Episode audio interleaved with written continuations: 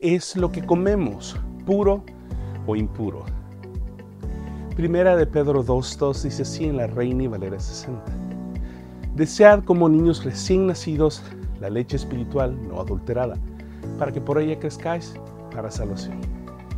Todos sabemos que el desayuno más fácil, conveniente y delicioso es el cereal con leche. Pero la leche es la que realmente tiene el verdadero valor nutricional, por lo cual la leche debe pasar por un proceso de purificación llamado pasteurización para poder ser consumida con seguridad para nosotros. Pero ¿qué pasaría si consumo la leche no pasteurizada? Bueno, hagamos la siguiente pregunta. ¿Qué pasaría si bebo leche cruda? Me refiero a la leche directamente de la ubre de la vaca. La leche debe estar pasteurizada para poder venderse aquí en Canadá y en la mayor parte de los países del mundo. La pasteurización es un proceso que usa calor para matar bacterias dañinas mientras conserva las propiedades nutricionales de la leche.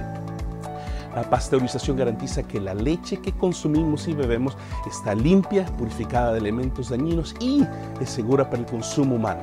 Pero, ¿qué pasaría si bebo y cuáles son los riesgos de tomar leche cruda? En la leche cruda y sin pasteurizar se han encontrado bacterias como la salmonella, la Escherichia y la listeria. Estas bacterias pueden causar intoxicación alimenticia y provocar condiciones mucho más graves como fiebre, vómitos, diarrea, insuficiencia renal, aborto espontáneo y, en algunos casos, hasta la muerte. Pero, así como tenemos cuidado de lo que entra a nuestro cuerpo físico cuando comemos, igualmente deberíamos tener cuidado de lo que entra por nuestros oídos y nuestros ojos directamente a nuestro corazón, por lo cual hago esta pregunta. ¿Es todo lo que ponemos dentro de nuestra alma y que consumimos puro y seguro para nuestro corazón? No voy a hablar acerca de lo que ve en la televisión, ya que es fácil distinguir entre lo bueno y lo malo, pero quiero referirme a los maestros que nos enseñan la palabra de Dios. Es ahí en donde corremos el peligro más grande. Así como hablamos de la necesidad de estar seguros y de monitorear lo que entra en nuestros cuerpos para no ser envenenados o comer algo que nos cause alguna enfermedad, de igual forma debemos estar seguros de que lo que escuchamos, especialmente de los maestros de la Biblia, no sea falso y nos pueda causar alguna enfermedad espiritual. De la misma manera, el alimento espiritual impuro nos puede enfermar y nos puede dañar directamente en el alma y en lo profundo de nuestros corazones hasta causar la muerte espiritual por la intoxicación de leche espiritual contaminada.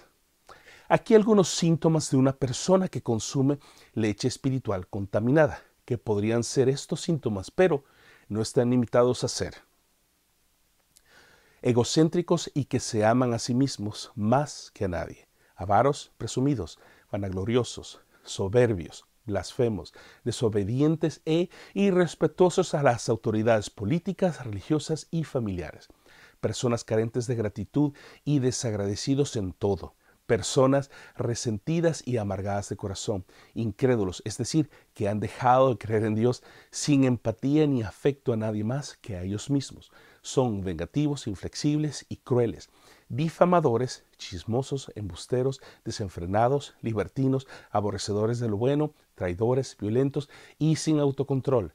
Presumen de todo lo que tienen cuando saben que moralmente carecen de los fundamentos morales básicos. Amadores de los deleites para ellos primeramente más que de lo que saben que agrada o desagrada a Dios, entre otras cosas. Esto lo dice 2 Timoteo 3, del 1 al 8. Para esto hay dos principios que debemos tener siempre presentes cuando escuchemos o creamos que hemos encontrado o descubierto una nueva verdad o una nueva revelación de Dios en su palabra. Comencemos a listarlos.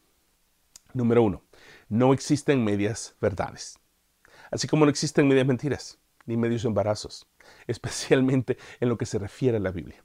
Recuerde que una media verdad es simplemente una mentira completa. Número dos, si es demasiado bueno para ser cierto, es porque lo es. Es simplemente porque no es cierto. Es decir, es una mentira también. Pero déjeme sugerirle algo. Pongámoslo a prueba.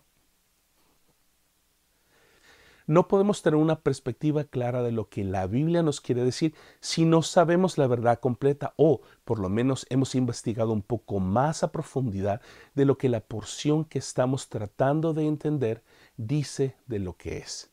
Por ejemplo, todos hemos escuchado decir, o aún yo mismo he cometido el error de citar, porque donde dos o tres están reunidos en mi nombre, ahí estoy yo refiriéndonos a estar unidos adorando, buscando a Dios o en oración en la iglesia. Pero si leemos detenidamente esta porción completa, veremos que la verdad no está ni siquiera cerca de lo que pensamos que el apóstol está hablando en este versículo. Vamos a la porción de Mateo 18 del 15 al 20, lo leo en la traducción lenguaje actual para mejor entendimiento. Si uno de mis seguidores te hace algo malo, habla con él y a solas para que reconozca su falta. Si te hace caso, lo habrás ganado de nuevo. Si no te hace caso, llama a uno o dos seguidores míos para que te sirvan de testigos. La Biblia enseña que toda acusación debe hacerse frente a dos o más testigos. Y si aquel no les hace caso, informarlo a la iglesia. Y si tampoco quiere hacerle caso a la iglesia, tendrás que tratarlo como a los que no creen en Dios o como a un traidor. Les aseguro que cualquier cosa que ustedes prohíban aquí en la tierra, desde el cielo Dios lo prohibirá, y aquella cosa que ustedes permitan, también Dios la permitirá. Les aseguro que si dos de ustedes se ponen de acuerdo aquí en la tierra para pedirle algo a Dios que está en el cielo, Él se los dará. Porque allí donde dos o tres de ustedes se reúnen en mi nombre, ahí estaré yo. ¿De qué está hablando esta porción?